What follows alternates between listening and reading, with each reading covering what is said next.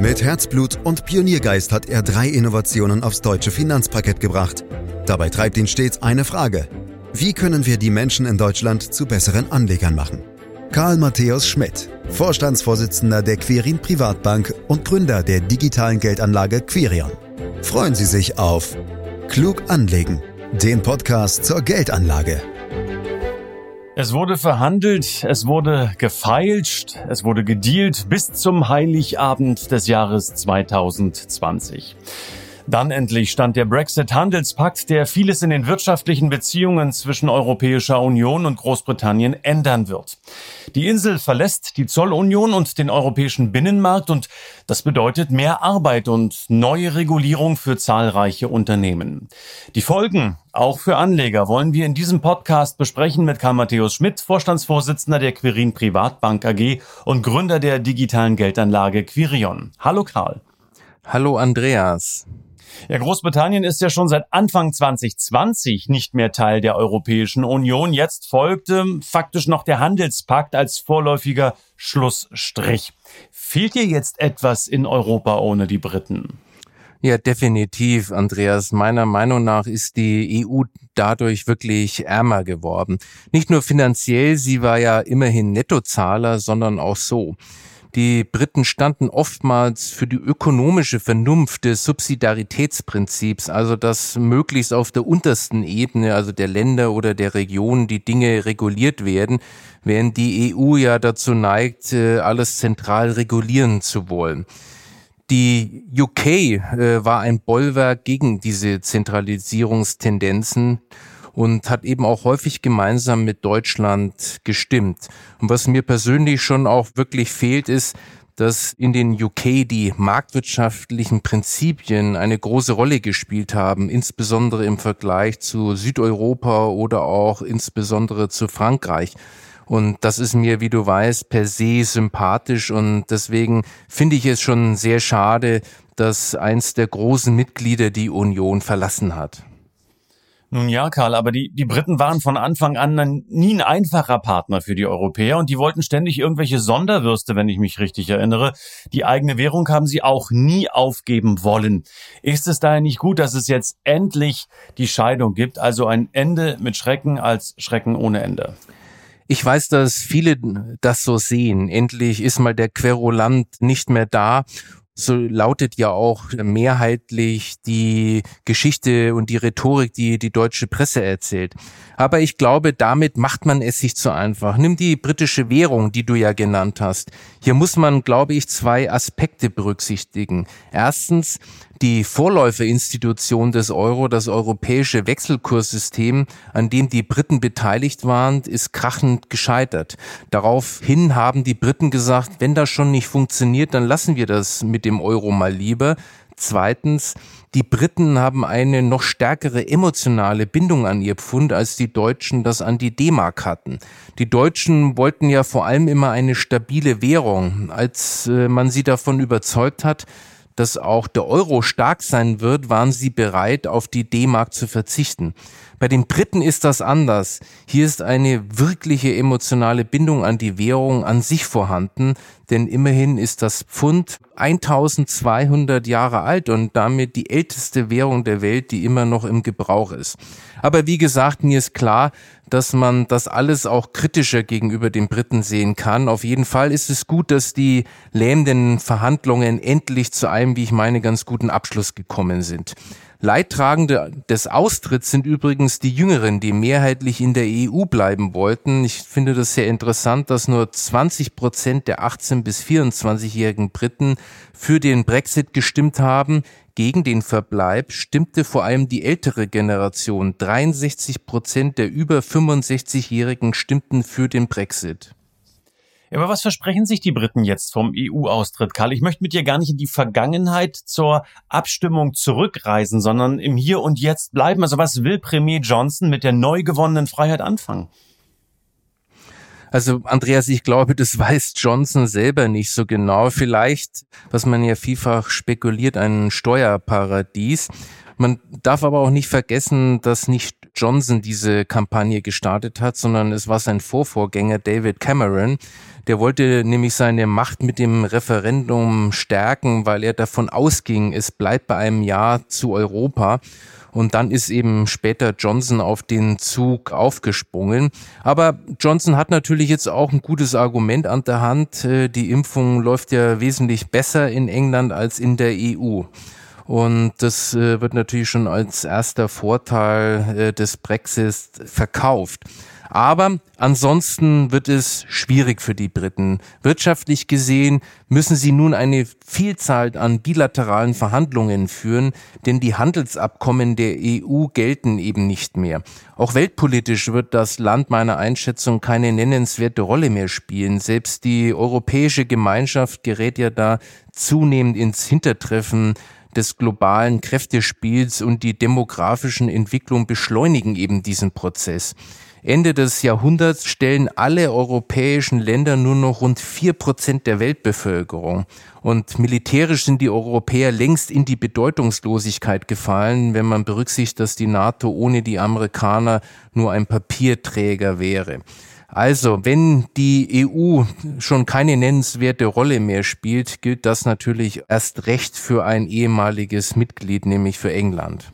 Du hast ganz am Beginn, Karl, ganz kurz das Wort äh, Steuerparadies genannt. Ähm, da würde ich gerne nochmal nachhorchen wollen, weil ich diese Spekulation immer wieder mal gehört habe, dass Johnson aus Großbritannien eben kurzerhand zum Steuerparadies für Unternehmen machen könnte und somit auch deutsche Firmen anlocken könnte. Wie wahrscheinlich ist das?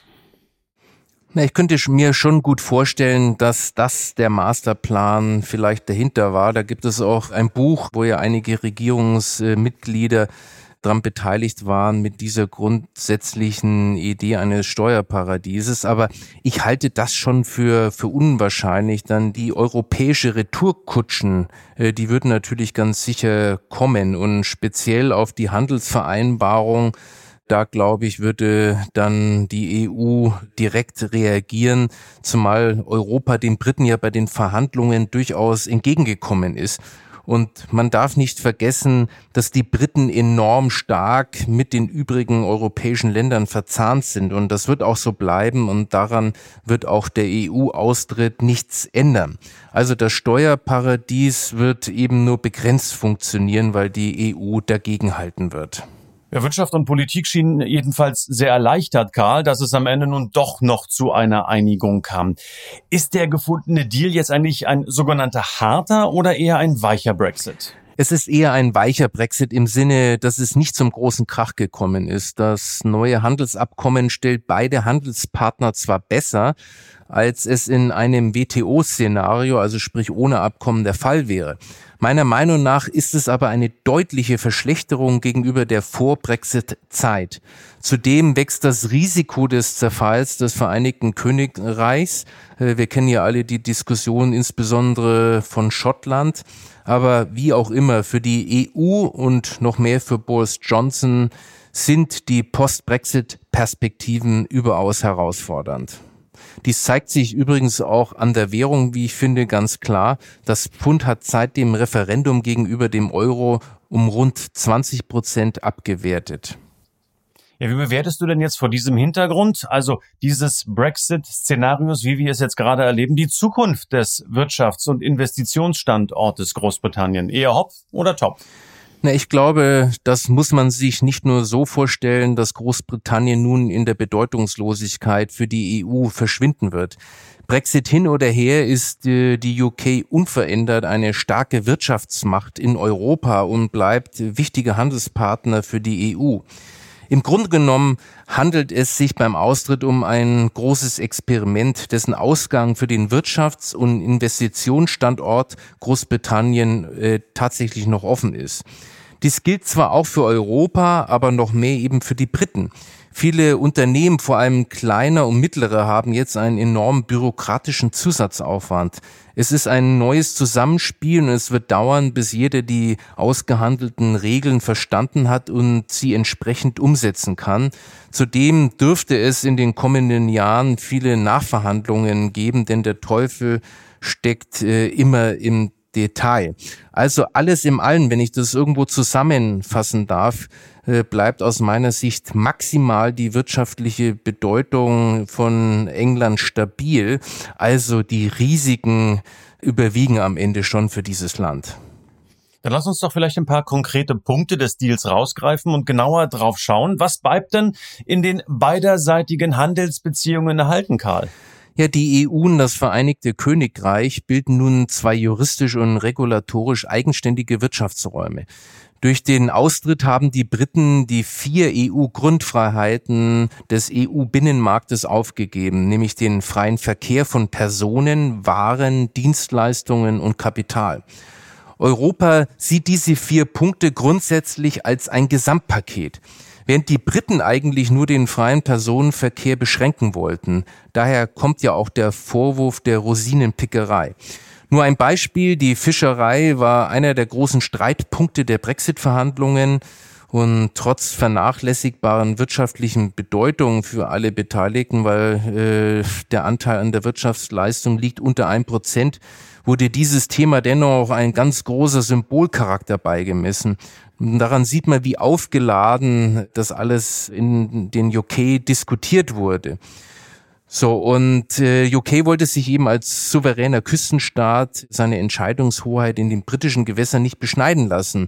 So, und der Brexit-Deal sieht nun für die Fischerei eine Übergangsphase von fünfeinhalb Jahren vor, in der die EU-Fischer den gleichen Zugang zu den britischen Gewässern erhalten. Der reduziert sich dann in den nächsten Jahren dann jeweils um 25 Prozent. Und nach diesen fünf Jahren wird dann jeweils verhandelt äh, über diese Fangquoten. Aber du siehst auch, die britischen Fischer haben sich von dem Referendum wesentlich mehr versprochen, so nach dem Motto britischer Fisch dem britischen Fischer. Und umso enttäuschter sind nun alle. So abgesehen von solchen emotionalen Randthemen bleibt aus meiner Sicht äh, die UK ein wichtiger Handelspartner. Ich dir auch eine kleine Anekdote erzählen. Du weißt ja, ich baue und äh, ich habe in diesem Jahr noch eine Badeinrichtung in UK gekauft und es ist alles reibungslos nach Deutschland äh, geliefert worden. Mensch, Karl, du überrascht mich immer wieder, ja, dass du als gebürtiger Franke über Fischfangflotten äh, sprechen willst und übers Fischers Fritze. Thema auch ähm, äh, parlieren ja. kannst. Wenn ich das gewusst hätte, hätte ich eine, wirklich eine Frage dazu rausgesucht. Aber äh, wir haben jetzt auch in der Tat gelernt, wie das mit den Fischfangquoten ausschaut. In der Tat, es wurden ja auch nicht alle Probleme gelöst. Ähm, so gibt es nun zum Beispiel neue regulatorische Barrieren. Unternehmen werden ihre Lieferketten anpassen müssen, eben weil länderübergreifende Just-in-Time-Produktionen kaum mehr möglich sind, selbst wenn du jetzt noch deine Badezimmergarnitur bekommen hast. Wie wie sehr kann das denn der EU-Wirtschaft schaden? Ja, das ist schon eine ganz spannende Frage und es ist auch äh, komplex. Im Mittelpunkt des Brexit-Deals steht die Vereinbarung, keine Zölle oder mengenmäßigen Einfuhrbeschränkungen im Warenhandel zu erheben und zwar für alle Waren. Das klingt natürlich erstmal richtig gut und das ist, äh, was die Briten wollten. Äh, du hast das Stichwort Just in Time äh, genannt. Aber der Teufel steckt eben wie so oft im Detail. Zollformalitäten und Zollkontrollen sind dennoch unabdingbar, da nur britische Waren oder EU-Waren vom Zoll befreit sind. Daher muss beim Grenzübertritt eines Produktes aus dem Königreich an die EU-Grenze geprüft werden, wie groß der britische Wertschöpfungsanteil daran ist oder ob es sich letztendlich um einen Import aus einem Drittstaat handelt, der nicht zollfrei wäre. So, und das ist natürlich äh, mega komplex, das alles am Ende dann auch darzustellen. Dazu kommt, dass das Königreich von der EU bisher nicht als Lebensmittelexporteur anerkannt äh, wurde, weshalb Kontrollen gesundheitspolizeilichen und pflanzenschutzrechtlichen Anforderungen notwendig werden. So, und du siehst schon an diesen ganzen Komplexität, dass ein reibungsloser Warenaustausch anders aussieht. Den Schaden für die EU-Wirtschaft kann man aktuell kaum beziffern. Wesentlich gravierender wird es aber für die Briten selber ausfallen. Ja, und wie wird's für die Deutschen ausfallen? Siehst du also in der Folge auch negative Auswirkungen auf Unternehmen hierzulande und damit auch auf das deutsche Bruttoinlandsprodukt? Ja, die deutschen Exporte nach Großbritannien haben bereits im Vorgriff abgenommen.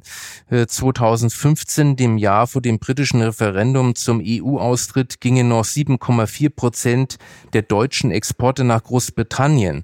2020 dürften es lediglich rund fünf Prozent gewesen sein. Das sind zwar Milliardenbeträge prozentual, aber nicht so dramatische Größenordnungen. Auch wenn dies für einige deutschen Unternehmen schmerzhaft ist, die Belastungen des deutschen Bruttoinlandsproduktes insgesamt ist also relativ gering. Naja, aber schon Milliardenbeträge, wie du sagst. Kann man also sagen, dass der Brexit uns zumindest ein Stück weit ärmer macht? Ja, aber wirklich nur ein sehr kleines Stück. Für Europa bin ich mir da relativ sicher. Äh, was das am Ende für UK bedeutet, bleibt am Ende abzuwarten. Übers Fischen haben wir schon überraschenderweise gesprochen, äh, Karl. Ähm, über Finanzen, das liegt ja deutlich näher. Auch bei dir haben wir noch nicht gesprochen. Deshalb möchte ich mir genau dieses Thema noch rausgreifen. London war ja bisher die Finanzhauptstadt Europas. So ziemlich alles lief dort zusammen. Wird das nach dem Brexit so bleiben? Ja, die Dominanz äh, von London war schon äh, wirklich atemberaubend. Ja, in dem Thema gibt es eine sogenannte Äquivalenz von Finanzdienstleistungen. Was äh, bedeutet das? Dass man untereinander die Gleichwertigkeit der Finanzindustrie anerkennt. So, und das war eben kein Bestandteil der Brexit-Verhandlungen. Da entscheiden die einzelnen Handelspartner, das sprich also die einzelnen EU-Länder.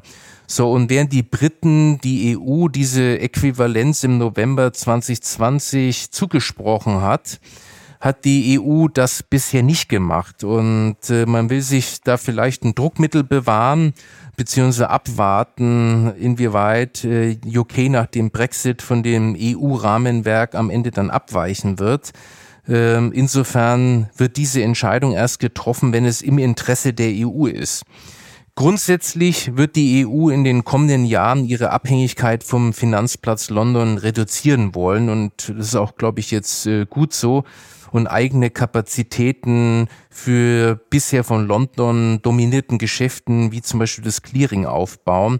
Und zu diesem Zweck hat die EU für das Clearinggeschäft eine Übergangsphase beschlossen, in der britische Clearinghäuser noch bis Mitte 2022 Zugang zum EU-Binnenmarkt haben. Britische Dienstleister müssen künftig entweder das Regelwerk jedes einzelnen EU-Landes befolgen, in dem sie tätig sind, oder sich in der EU niederlassen, wenn sie ihre Geschäfte in der EU anbieten wollen. Und das ist übrigens schon vielfach geschehen. Also viele äh, UK-Banken haben hier sich niedergelassen, um einfach diese aufwendigen und kostenintensiven Prozesse dann äh, zu vermeiden. Frankfurt hat sich als deutsche Finanzmetropole sehr große Hoffnungen gemacht, vom Brexit zu profitieren. Karl, haben sich diese Hoffnungen bisher erfüllt? Ja, in der Londoner City sind die Folgen des Brexit seit längerem sichtbar. Mehrere hunderte Finanzfirmen haben Teile ihres Geschäfts aus der britischen Hauptstadt in die EU verlagert oder planen einen Umzug bei Banken, Versicherern, Vermögensverwaltern, Handelsplattformen, Finanztechnologiefirmen sowie anderen Finanzdienstleistern sind bereits tausende Arbeitsplätze vom Umzug betroffen. Also man schätzt äh, den Verlust der Arbeitsplätze zwischen fünf und 7.000 Mitarbeitern, die betroffen sind. Und wer profitiert davon? Das sind natürlich Dublin, Luxemburg, Paris, Frankfurt und Amsterdam. Die Banken haben auch die Verlagerung von rund einer Billion Pfund an Kapital verkündet, was schon zum großen Teil umgesetzt worden ist. Vermögensverwalter verlagern mehr als 80 Milliarden Pfund und Versicherungen an die 40 Milliarden Pfund. Ob damit alle Hoffnungen der Frankfurter Finanzmetropole erfüllt werden, bleibt abzuwarten. Sicher ist aber nicht nur, dass Frankfurt profitiert, sondern dass es sich in der EU verteilt. Und momentan sieht es so aus, dass Amsterdam der größte Profiteur sein wird. Mhm, haben wir gerade auch jüngst Zahlen gesehen, Börsenhandelsumsätze erstmals höher in Amsterdam als in London. Das ist in der Tat ein sehr, sehr starkes Signal. Ein Aspekt, Karl, möchte ich noch rausgreifen beim Stichwort Finanzen. Du hast es ja schon kurz erwähnt, bei den Brexit-Verhandlungen ist der komplette Finanzbereich ausgeklammert worden. Was bedeutet das jetzt für britische Finanzprodukte wie Fonds oder Versicherungen, die bisher hier in der EU angeboten wurden? Ja, viele bereits bestehenden Finanzprodukte behalten sowohl in Deutschland als auch in Großbritannien ihre Zulassung. Es gibt aber auch Fälle, in denen britische Produkte in Deutschland ihre Zulassung verlieren. Sie dürfen dann von Anlegern nicht mehr erworben werden und diese neuen Produkte müssen bei den Aufsichtsbehörden in Deutschland zum Beispiel bei der BaFin dann beantragt werden, was mit natürlich einem Riesenaufwand verbunden ist. Hm, was können Anleger und Sparer machen, die sich betroffen fühlen oder gar betroffen sind? Na, bei der Neuanlage ergeben sich, wie gesagt, Konsequenzen, denn bei einigen britischen Finanzprodukten entfällt die Vertriebserlaubnis. So, und die dürfen dann einfach nicht mehr von deutschen Anlegern gekauft werden. Für Anleger, die britische Fondsprodukte halten, also die sie vorher gekauft haben, gibt es meist keinen unmittelbaren Handlungsbedarf, weil in der Regel weiterhin eine saubere Steuerdatenlieferung erfolgt. Dass das aber im Ausnahmefall mal nicht so sein kann, bedingt, dass Anleger auf Nummer sicher gehen sollten und das von ihrer Bank überprüfen lassen sollten, ob das Produkt britischen Ursprungs weiterhin problemlos gehalten werden kann. Übrigens zeigt sich dann auch hier mal wieder der Vorteil einer Vermögensverwaltung, weil da braucht sich der Kunde überhaupt keine Gedanken machen, weil sozusagen alles der Vermögensverwalter erledigt. Wir hatten zum Beispiel ein Produkt in dreistelliger Millionenhöhe in unseren Portfolien und das mussten wir dann tatsächlich gegen ein anderes austauschen.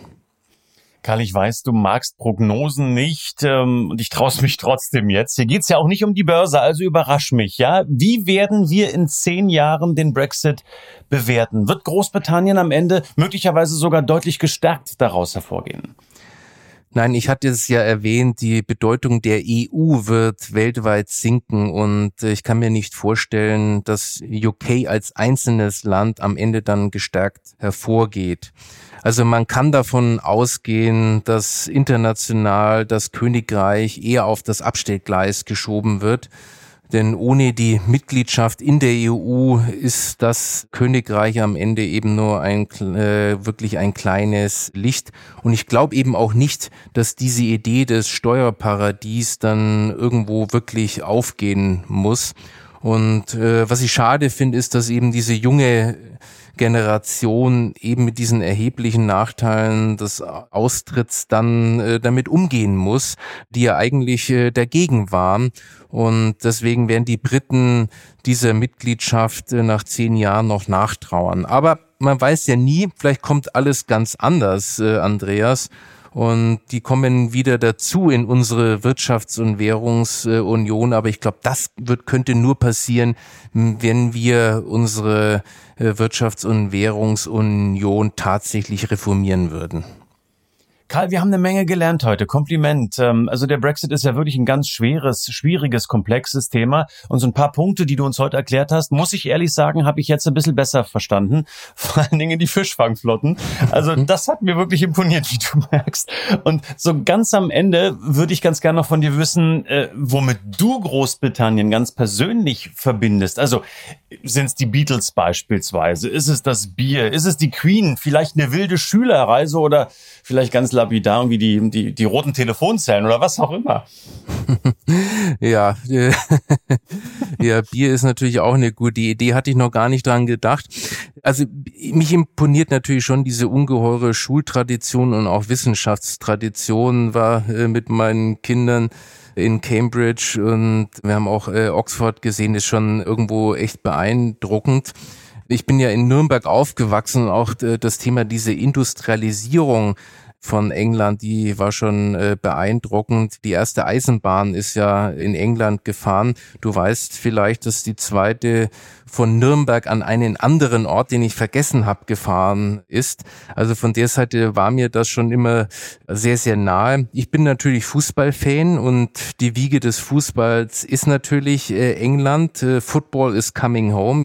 Und momentan habe ich einen ganz persönlichen, direkten Bezug, denn mein Sohn Matthäus ist seit äh, Januar in England und geht dort äh, zur Schule und bin schon beeindruckt, wie letztendlich das englische Schulsystem auch äh, positiv äh, sich gestaltet und ganz individuell auf die Schüler und auf ihre Stärken Rücksicht nimmt. Und ganz persönlich noch eine kleine Anekdote. Äh, mein erstes Flaschendrehen, das habe ich äh, in England erlebt. Also von der Seite, ich habe viele äh, gute Erinnerungen an England. Äh, Karl, nicht jeder wird Flaschendrehen kennen. Was ist das? naja, da dreht man eine Flasche und in dem Fall muss man sich dann einen Kuss geben. ah, okay. Also nichts mit Alkohol. Was ganz Nein. harmloses. Genau. Karl, ich sage danke an dieser Stelle. Ähm, ja, danke für diesen Podcast, für Brexit und Co. Eine Menge gelernt. Meine Damen, meine Herren, wenn Ihnen der Podcast gefallen hat, bewerten Sie uns, empfehlen Sie uns gern weiter. Mehr Infos auch unter www.quirinprivatbank.de und dann sage ich wie immer herzlichen Dank fürs Lauschen. Das war Klug anlegen. Der Podcast zur Geldanlage der Quirin Privatbank mit dem Vorstandsvorsitzenden Karl Matthäus Schmidt. Wir freuen uns über Ihre Rückmeldungen und Themenwünsche, die Sie uns gerne an podcast.querinprivatbank.de senden können. Die Querin Privatbank steht für echte Unabhängigkeit, da sie auf Provisionen und hauseigene Produkte verzichtet. Das innovative Anlagekonzept Markt, Meinung, Wissen beruht auf bewährten Erkenntnissen der Finanzmarktforschung und investiert frei von Prognosen in den weltweiten Kapitalmarkt. Die Bank unterstützt interessierte Anleger bei der Altersvorsorge und dem langfristigen Vermögensaufbau. Mehr Informationen erhalten Sie unter querinprivatbank.de.